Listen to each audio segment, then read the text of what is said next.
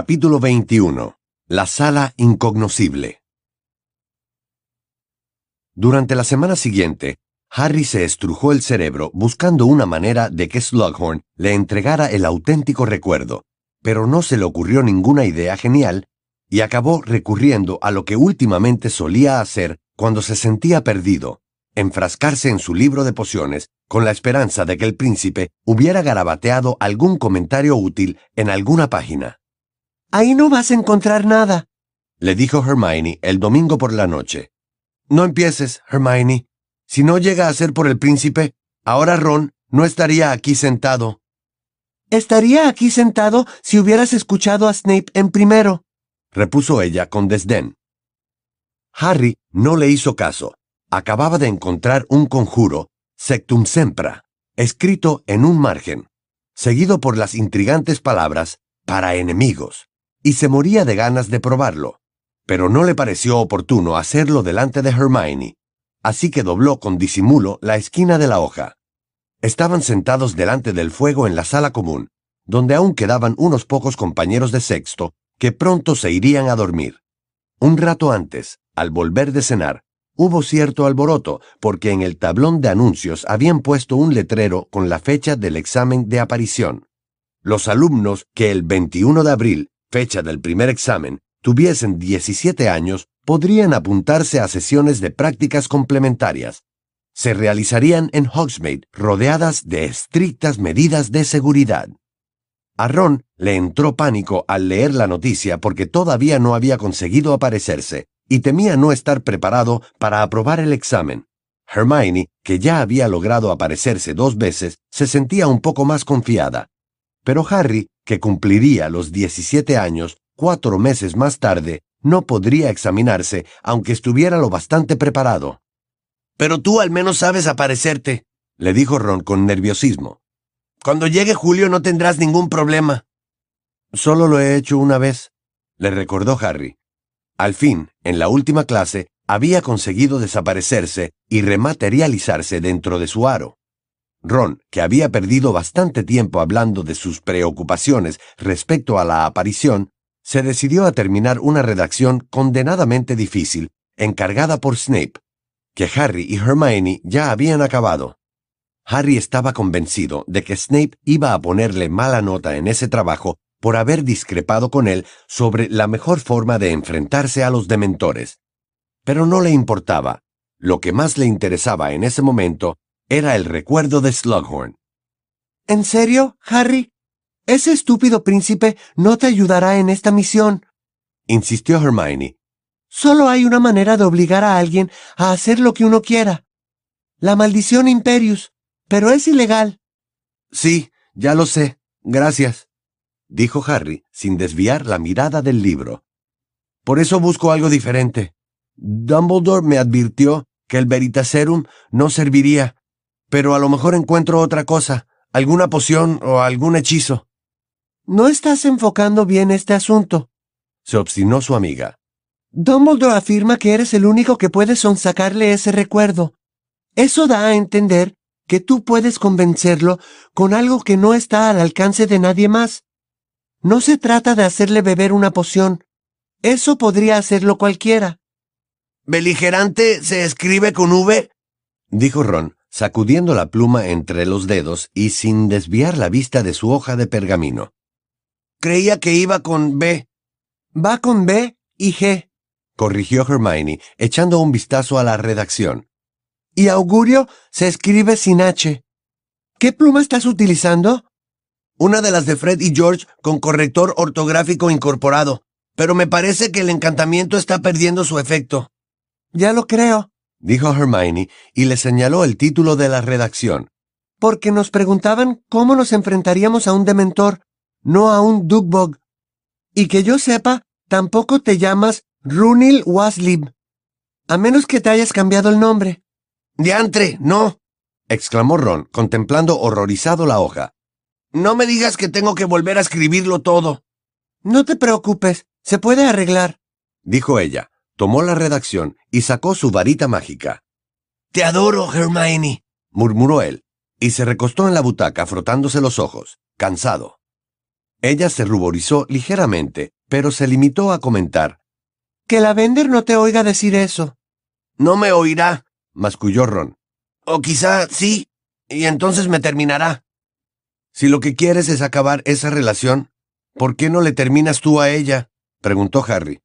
Nunca has terminado con nadie, ¿no? repuso su amigo. Yo y tú simplemente... Nos fuimos a pique. Sí, es verdad, admitió Harry.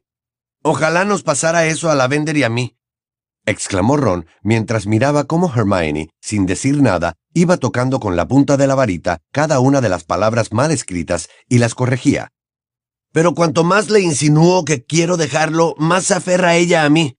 Es como salir con el calamar gigante. Unos veinte minutos más tarde, la chica le entregó la redacción. Aquí tienes, le dijo. Muchas gracias. ¿Me prestas tu pluma para escribir las conclusiones? Harry, que no había vuelto a encontrar nada útil o sugerente en las notas del príncipe mestizo, levantó la vista del libro y vio que se habían quedado solos en la sala común, pues incluso Seamus había subido a acostarse maldiciendo a Snape y su redacción. Lo único que se oía era el chisporroteo del fuego y el rasgueo de Ron, que acababa su trabajo sobre los dementores con la pluma de Hermione cerró el libro del príncipe mestizo y empezó a bostezar cuando... ¡Crack! Hermione soltó un gritito. Ron manchó de tinta la redacción y Harry exclamó ¡Creature! El elfo doméstico hizo una exagerada reverencia y, con la nariz casi pegada a los deformados dedos de sus pies, dijo El amo quería informes regulares sobre las actividades del pequeño Malfoy y Creature ha venido a... ¡Crack! Dobby, con un cubretetera torcido a modo de gorro, se apareció al lado de Creature. Dobby también ha colaborado, Harry Potter, exclamó, y le lanzó a Creature una mirada furibunda. Y Creature debería avisar a Dobby cuando piensa ir a ver a Harry Potter para que así puedan presentar sus informes juntos. ¿Qué significa esto? preguntó Hermione, aún sorprendida por sus repentinas apariciones. ¿Qué pasa, Harry? Harry vaciló, porque no le había contado que los dos elfos debían seguir a Malfoy por orden suya. Su amiga era muy susceptible en todo lo relativo a los elfos domésticos. Es que... les pedí que siguieran a Malfoy, reconoció al fin. Noche y día, precisó Creature con un gruñido. Dobby lleva una semana sin pegar ojo, Harry Potter, declaró Dobby con orgullo, y se tambaleó un poco. Hermione se alarmó. ¿No has dormido nada en todo ese tiempo, Dobby? Pero, Harry, supongo que no le has ordenado que... No, claro que no, se apresuró a aclarar el muchacho. Dobby, puedes dormir, ¿de acuerdo? A ver, ¿han averiguado algo? preguntó antes de que Hermione volviera a intervenir. El amo Malfoy hace gala de la nobleza que corresponde a su sangre limpia, dijo Creature con voz ronca. Sus facciones recuerdan la elegante fisonomía de mi ama y sus modales son los mismos que... Draco Malfoy es un niño malo. Chilló Dobby. Es un niño malo que... que... Un escalofrío lo sacudió desde la borla del cubretetera hasta la punta de las medias, y de pronto echó a correr hacia la chimenea como si fuera a arrojarse al fuego. Harry, a quien no sorprendió ese arranque, lo alcanzó enseguida y lo sujetó con fuerza por la cintura. El elfo forcejeó unos segundos y luego dejó de oponer resistencia. Gracias, Harry Potter. Jadeó. A Dobby todavía le cuesta hablar mal de sus antiguos amos. Harry lo soltó. Entonces Dobby se colocó bien la cubretetera y le dijo a Creature con tono desafiante. Pero Creature debería saber que Draco Malfoy no se porta bien con los elfos domésticos. Sí, no nos interesa que nos cuentes lo encantado que estás con Malfoy, terció Harry. Ve al grano y explícanos qué ha estado tramando. Creature, rabioso, volvió a hacer una reverencia y dijo, El amo Malfoy come en el gran comedor, duerme en un dormitorio de las mazmorras, asiste a clases en diversas... Dobby, dímelo tú, se impacientó Harry, admitiendo que Creature era un caso perdido. ¿Ha ido a algún sitio al que no debía ir? Harry Potter, señor. Chilló Dobby, y en sus enormes y esféricos ojos se reflejó el resplandor del fuego. El chico Malfoy no está violando ninguna norma, al menos que Dobby sepa, pero sigue interesado en evitar que lo detecten. Ha realizado visitas regulares al séptimo piso con varios estudiantes que montan guardia mientras él entra en... eh, En la sala de los menesteres, comprendió Harry de pronto, y se dio en la frente con elaboración de pociones avanzadas. Hermione y Ron se quedaron mirándolo. Ahí es donde se esconde. Ahí es donde hace lo que sea que hace. Y por eso desaparece del mapa. Ahora que lo pienso, en el mapa nunca he visto la sala de los menesteres. A lo mejor los merodeadores no sabían de su existencia. Sugirió Ron. Supongo que esa particularidad forma parte de la magia de la sala. Observó Hermione. Si necesitas que no pueda detectarse, no se detecta. Dobby, ¿has conseguido colarte y ver qué hace Malfoy? No, Harry Potter, eso es imposible. No, no es imposible. El año pasado, Malfoy se coló en nuestro cuartel general. Por lo tanto, yo también he de poder colarme y espiarlo. Dudo que lo logres. Discrepó Hermione mientras cavilaba sobre el asunto. Malfoy sabía exactamente cómo estábamos utilizando la sala porque esa idiota de Marieta nos delató. Él necesitaba que la sala se convirtiera en el cuartel general del ED y en eso se convirtió. Pero tú no sabes en qué se transforma cuando Malfoy entra en ella, de modo que tampoco sabes en qué pedirle que se transforme. Eso ya lo solucionaremos, dijo Harry, restándole importancia. Buen trabajo, Dobby, Creature también ha hecho un buen trabajo.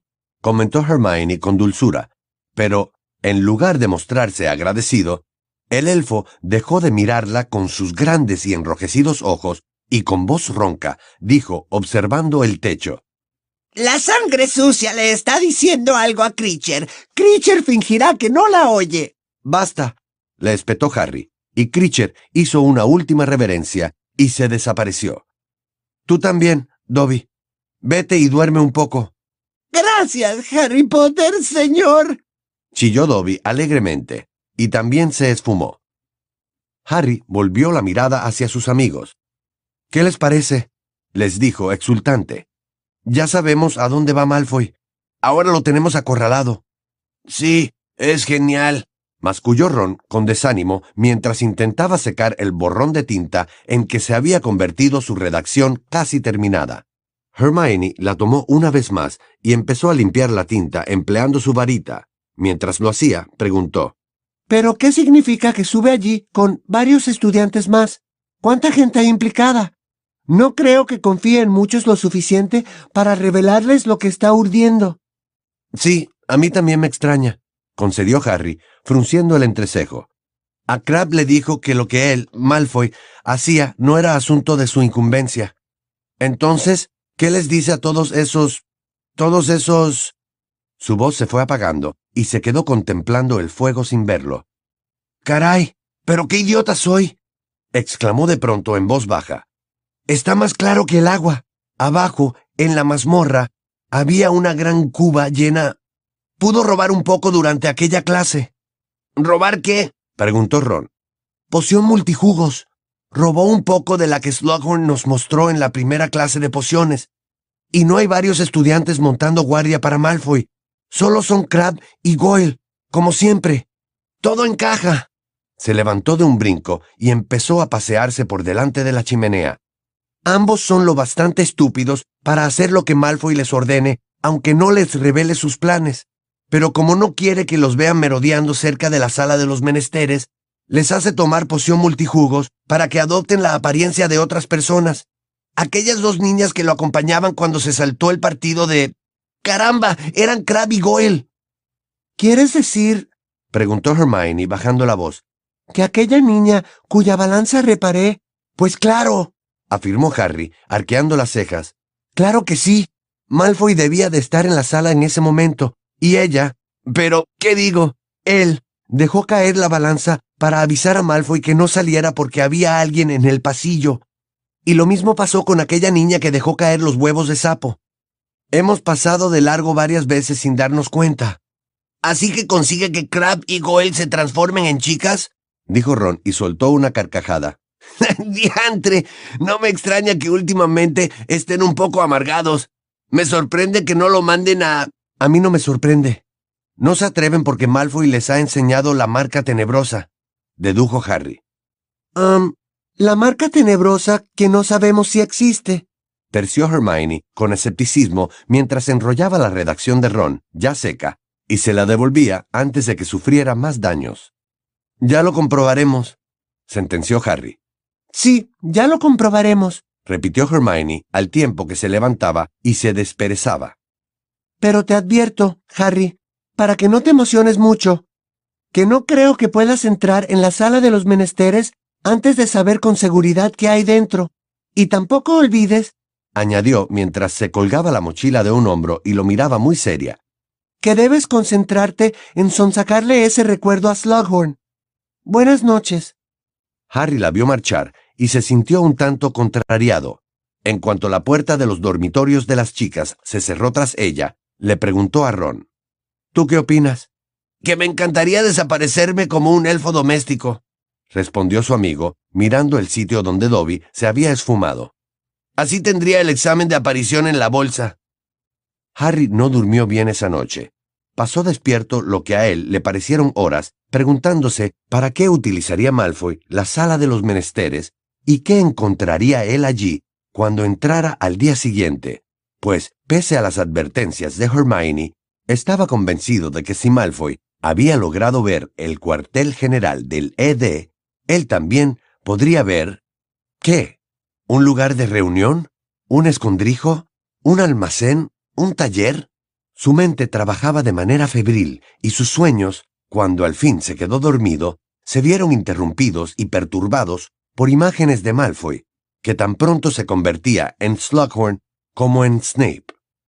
A la hora del desayuno, Harry estaba impaciente. Tenía una hora libre antes de Defensa contra las Artes Oscuras y pensaba dedicarla a entrar en la sala de los menesteres. Sin embargo, Hermione no mostraba ningún interés en sus planes, que él le estaba detallando en voz baja.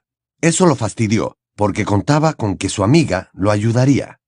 Escúchame, intentó hacerla entrar en razón. Se inclinó y puso una mano encima del profeta, que Hermione acababa de desatarle a un búho del correo, para impedir que lo abriera y se parapetara detrás del periódico. No me he olvidado de Slughorn, pero aún no sé cómo sonsacarle ese recuerdo. Y hasta que se me ocurra alguna idea genial, ¿qué mal hay en averiguar qué se trae entre manos Malfoy? Ya te lo he dicho, tienes que centrarte en Slughorn, replicó Hermione. No se trata de engañarlo ni de hechizarlo, porque eso lo habría hecho Dumbledore en un abrir y cerrar de ojos.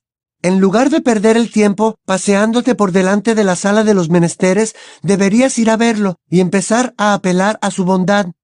Y tiró del profeta para sacarlo de debajo de la mano de Harry. Lo desdobló y echó un vistazo a la primera página. ¿Mencionan a alguien que... preguntó Ron. Sí, exclamó Hermione, provocando que ambos amigos se atragantaran con el desayuno. Pero tranquilos, no está muerto. Es Mundungus. Lo han detenido y enviado a Azkaban. Aquí dice que se hizo pasar por un Imperius durante un intento de robo. Y ha desaparecido un tal Octavius Pepper. ¡Oh, qué espanto! También han detenido a un niño de nueve años por haber intentado asesinar a sus abuelos. Creen que estaba bajo la maldición Imperius. Terminaron de desayunar en silencio y después se marcharon en diferentes direcciones. Hermione a la clase de runas antiguas, Ron a la sala común, donde todavía tenía que acabar las conclusiones de la redacción sobre los dementores, y Harry al pasillo del séptimo piso, y en concreto al tramo de pared que había enfrente del tapiz de Barnabás el Chiflado, enseñando ballet a unos trolls. Tan pronto encontró un pasadizo vacío, se puso la capa invisible, pero no habría hecho falta esa precaución. Cuando llegó a su destino, lo encontró desierto, no sabía si le sería más fácil entrar en la sala vacía o con Malfoy dentro, pero al menos su primer intento no se le complicaría con la presencia de Crab o Goyle haciéndose pasar por niñas. Cerró los ojos y se acercó al sitio donde estaba camuflada la puerta. Sabía qué tenía que hacer, pues el año anterior había adquirido mucha práctica. Se concentró con todas sus fuerzas y pensó, necesito ver qué hace Malfoy ahí dentro. Necesito ver qué hace Malfoy ahí dentro. Necesito ver qué hace Malfoy ahí dentro. Pasó tres veces ante la puerta y luego, con el corazón expectante, se paró y abrió los ojos, pero el trozo de pared seguía tal cual. Se apoyó contra la pared e hizo fuerza con el hombro, por si acaso, pero la piedra, sólida como la de cualquier pared, no cedió ni un ápice. Muy bien, se dijo en voz alta. Esto indica que no he formulado mi petición correctamente. Reflexionó un momento y empezó de nuevo, cerrando los ojos y volviendo a concentrarse. Necesito ver el sitio al que Malfoy va a escondidas. Necesito ver el sitio al que Malfoy va a escondidas. Luego pasó tres veces ante el sitio donde debía aparecer la puerta y abrió los ojos, esperanzado. Allí no había ninguna puerta. ¿Qué demonios ocurre? rezongó, como si la pared pudiera oírlo. Pero si era una instrucción clarísima. Está bien, está bien.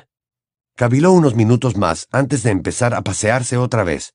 Necesito que te conviertas en el sitio en que te conviertes cuando te lo pide Draco Malfoy. Esta vez pasó las tres veces, pero no abrió los ojos enseguida, sino que aguzó el oído, como si esperara escuchar cómo se materializaba la puerta, pero solo oyó un distante gorjeo de pájaros proveniente del jardín. Abrió los ojos. Nada.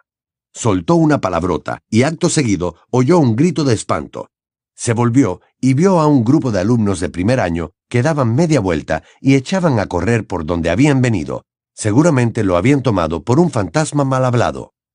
A lo largo de la siguiente hora, Harry probó todas las variaciones que se le ocurrieron de necesito ver qué hace Draco Malfoy ahí dentro. Pero al final tuvo que admitir que quizá Hermione tuviese razón. La sala no quería abrirse para él. Frustrado y disgustado, se quitó la capa invisible, la guardó en la mochila y se fue deprisa a la clase de defensa contra las artes oscuras. Llegas tarde otra vez, Potter, dijo Snape con frialdad al verlo entrar en el aula iluminada con velas. Diez puntos menos para Gryffindor.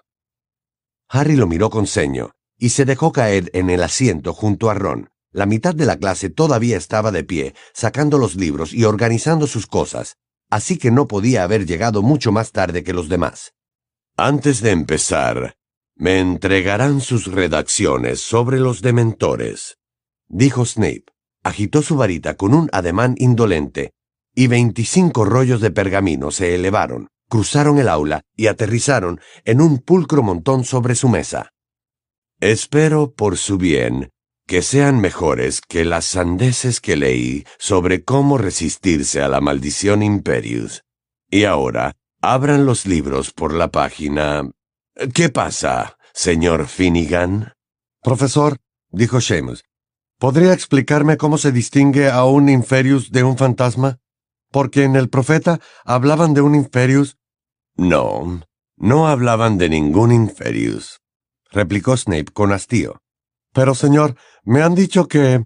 Si te hubieras tomado la molestia de leer el artículo en cuestión, Finnegan, sabrías que el presunto Imperius en realidad era un asqueroso ratero llamado Mundungus Fletcher. Tenía entendido que Snape y Mundungus estaban en el mismo bando, susurró Harry a Ron y Hermione.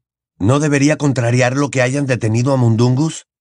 Pero al parecer, Potter, tiene mucho que decir sobre este asunto, comentó Snape, señalando hacia el fondo del aula con sus oscuros ojos clavados en Harry. Preguntémosle cómo podemos distinguir a un Inferius de un fantasma. Toda la clase miró a Harry, que rápidamente intentó recordar lo que le había contado Dumbledore la noche que visitaron a Slughorn.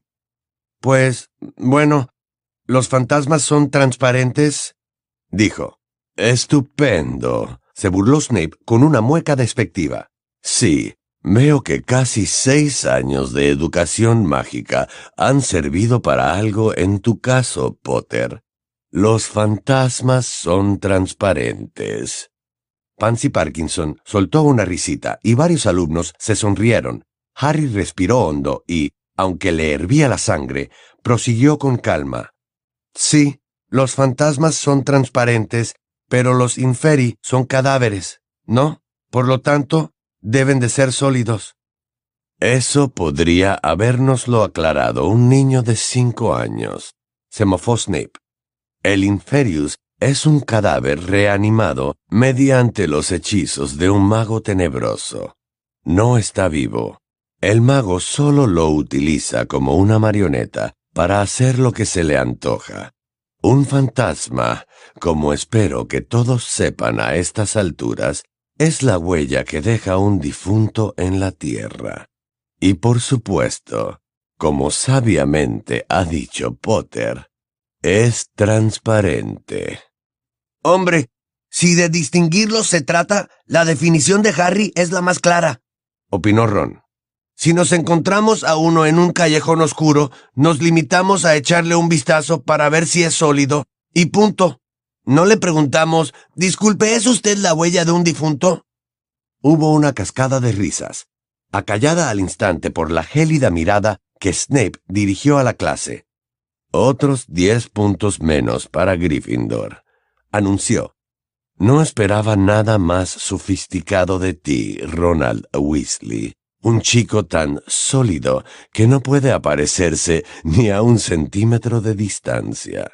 No, susurró Hermione, sujetando a Harry por el brazo, al ver que éste, furioso, iba a replicar. No tiene sentido. Solamente conseguirás que te castigue otra vez.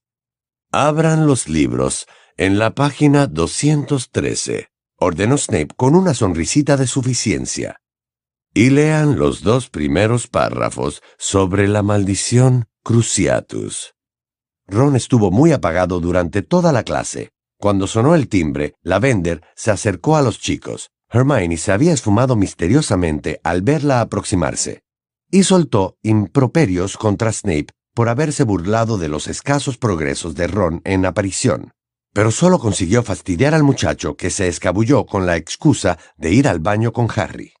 En el fondo, Snape tiene razón, admitió Ron, tras contemplarse un minuto en un espejo resquebrajado. No sé si vale la pena que me presente al examen. No le encuentro el truco a la aparición. Podrías apuntarte a las sesiones de práctica complementarias de Hogsmeade y tratar de mejorar un poco, propuso Harry. Como mínimo, será más interesante que intentar meterte en un estúpido aro.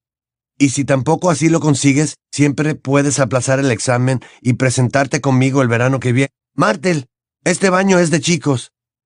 El fantasma de una niña salió volando del inodoro de uno de los cubículos que tenían a la espalda y se quedó suspendido en el aire, mirándolos fijamente con unas gafas gruesas, blancuzcas y redondas. Ah, son ustedes, dijo con desánimo. ¿A quién esperabas? preguntó Ron, mirándola por el espejo. A nadie, contestó Martel, mientras se tocaba con aire taciturno un grano en la barbilla. Dijo que vendría a verme otra vez. Pero tú también me lo prometiste. Le lanzó una mirada de reproche a Harry. Y hace meses que no te veo el pelo. La verdad, he aprendido a no hacerme ilusiones con los chicos. Suspiró. Creía que vivías en aquel baño de chicas. Se disculpó Harry, que desde hacía años evitaba escrupulosamente entrar allí. Así es, repuso ella, y se encogió de hombros, enfurruñada. Pero eso no significa que no pueda ir a otros sitios. Una vez salí y te vi bañándote, ¿no te acuerdas? Sí, me acuerdo muy bien. Creí que yo le gustaba. Prosiguió la niña, con tono lastimero. Quizás si se marcharan, él volvería a entrar. Tenemos tantas cosas en común. Estoy segura de que él se dio cuenta y... Y miró hacia la puerta esperanzada. Cuando dices que tienen mucho en común, intervino Ron, que empezaba a encontrar graciosa la conversación. ¿Te refieres a que él también vive en una cañería? No, contestó Martel, desafiante, y su voz resonó en el viejo baño revestido de azulejos. Quiero decir que es sensible, que la gente también se mete con él, que se siente solo, que no tiene a nadie con quien hablar y que no le da miedo expresar sus sentimientos ni llorar. ¿Aquí ha habido un chico llorando? preguntó Harry con curiosidad. Sería un alumno de primero, ¿no? No es asunto tuyo, exclamó Martel, con sus pequeños y llorosos ojos clavados en Ron, que ya no disimulaba su sonrisa. Le prometí que no se lo diría a nadie, y me llevaré el secreto a la... No irás a decir a la tumba, ¿verdad? bufó Ron. A las cañerías, ¿de acuerdo? Martel soltó un grito de rabia y volvió a meterse en el inodoro, provocando que el agua salpicara por todos lados y mojara el suelo. Al parecer, mofándose de Martel, Ron se había animado un poco. Tienes razón, le dijo a Harry, mientras se colgaba la mochila a la espalda.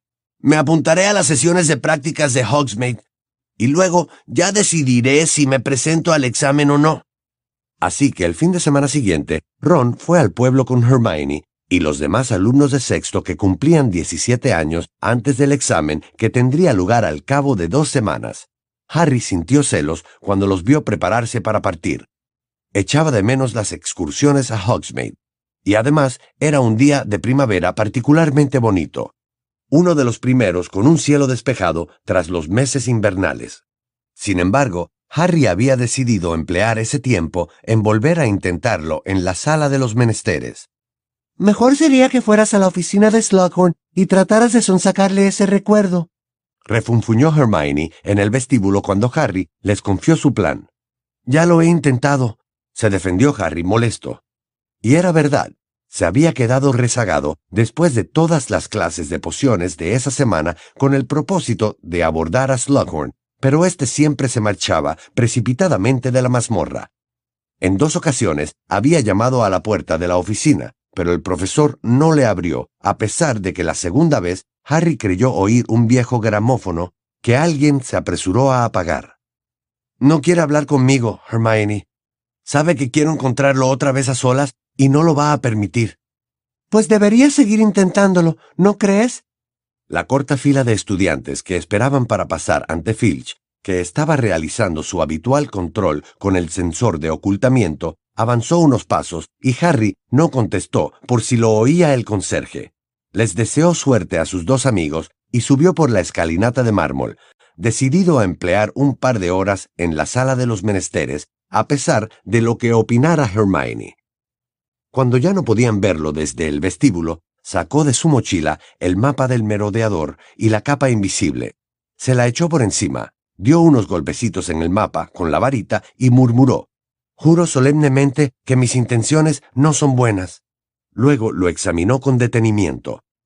Como era domingo por la mañana, casi todos los estudiantes se hallaban en sus respectivas salas comunes, los de Gryffindor en una torre, los de Ravenclaw en otra, los de Slytherin en las mazmorras y los de Hufflepuff en el sótano, cerca de las cocinas. Alguno que otro deambulaba por la biblioteca o los pasillos, unos pocos habían salido a los jardines.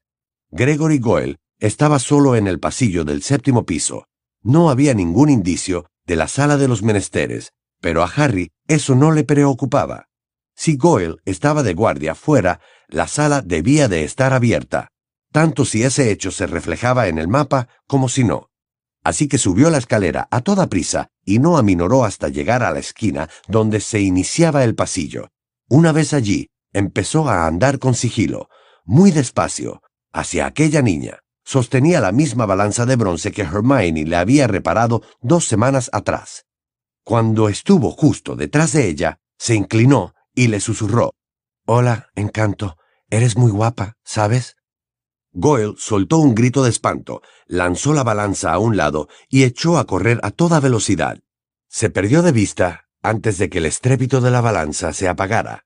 Riendo, Harry se dio la vuelta y observó la pared detrás de la cual Draco Malfoy debía de estar inmóvil, consciente de que fuera había alguien inoportuno, y sin atreverse a salir. Eso le provocó una agradable sensación de poder que saboreó mientras intentaba recordar qué fórmula no había probado todavía. Sin embargo, el optimismo no le duró mucho. Media hora más tarde, había ensayado numerosas variaciones de su petición de ver qué estaba haciendo Malfoy, pero la pared seguía tan imperturbable como de costumbre. La frustración lo invadió. Malfoy quizá estaba a solo unos palmos de él, y sin embargo, a él le resultaba imposible averiguar qué tramaba allí dentro. Perdiendo la paciencia, avanzó hacia la pared y le dio una patada. ¡Ay! Se agarró el pie dolorido y saltó a la pata coja, y la capa invisible le resbaló de los hombros. Harry. El muchacho se dio la vuelta sobre una pierna, tropezó y se cayó. Se quedó estupefacto al ver a Tonks, que caminaba hacia él como si se paseara todos los días por aquel pasillo. ¿Qué haces aquí? preguntó Harry mientras se ponía en pie. ¿Por qué Tonks siempre tenía que encontrarlo tirado en el suelo? He venido a ver a Dumbledore, contestó la bruja. El muchacho se fijó en que presentaba muy mal aspecto. Estaba más delgada que antes y seguía teniendo el cabello descolorido, lacio y sin brillo. Su oficina no está aquí, aclaró. Está en el otro lado del castillo, detrás de la gárgola.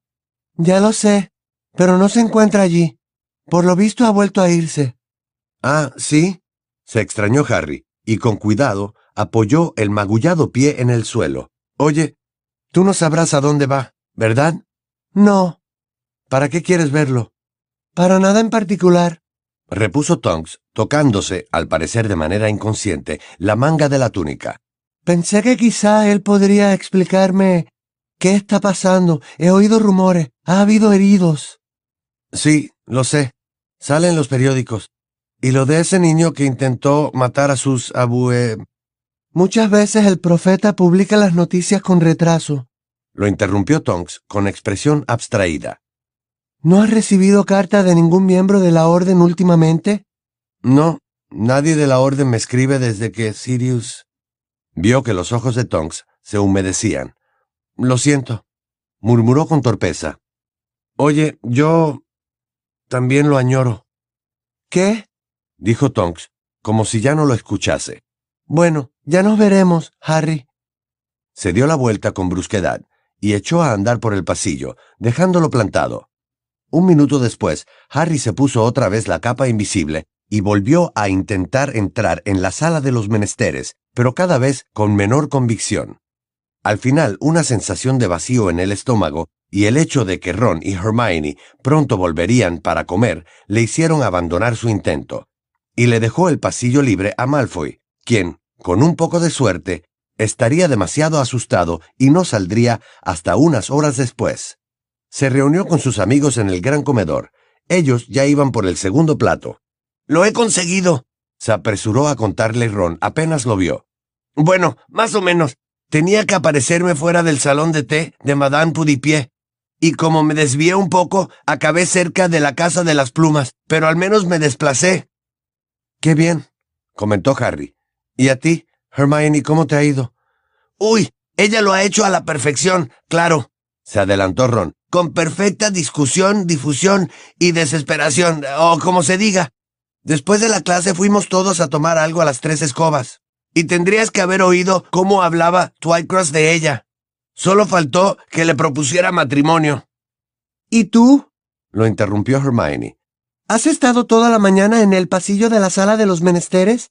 Sí, y a que no saben a quién me he encontrado allí. A Tonks. ¿Tonks? Se extrañaron Ron y Hermione. Sí, me dijo que venía a ver a Dumbledore. Pues yo creo que no está bien de los nervios, dijo Ron cuando Harry hubo terminado de explicar su encuentro con la bruja. Supongo que lo ocurrido en el ministerio la ha afectado. Me parece un poco raro, opinó Hermione, que parecía preocupada, aunque no dijo por qué. Si se supone que tiene que vigilar el colegio, ¿por qué de repente abandona su puesto para ir a ver a Dumbledore cuando él ni siquiera está en el castillo? Tal vez... apuntó Harry vacilante. Le incomodaba expresarse en voz alta en presencia de Hermione, porque ella estaba más acostumbrada y lo hacía mucho mejor que él. ¿Y si... ¿Y si se había enamorado de Sirius? ¿De dónde ha sacado eso? Le preguntó Hermione. No sé. Cuando mencioné el nombre de mi padrino se puso a lagrimear. Y ahora su patronus es un animal enorme de cuatro patas. Pensé que quizá su patronus había adoptado la forma de Sirius. Tienes razón, podría ser. Concedió Hermione. Pero sigo sin entender por qué entró de sopetón en el castillo para ver a Dumbledore, si es que de verdad estaba allí por ese motivo. Es lo que he dicho, intervino Ron mientras engullía puré de papas. No está bien de los nervios. Está un poco trastornada. Mujeres, añadió mirando a Harry con gesto de complicidad. Se disgustan por cualquier cosa. Y sin embargo, repuso Hermione, saliendo de su ensimismamiento. Dudo que encuentres a una mujer que se pase media hora enfurruñada porque la señora Rosmerta no se ha reído de su chiste sobre la bruja, el sanador y la Mimbulus Mimbultonia. Ron la miró con ceño.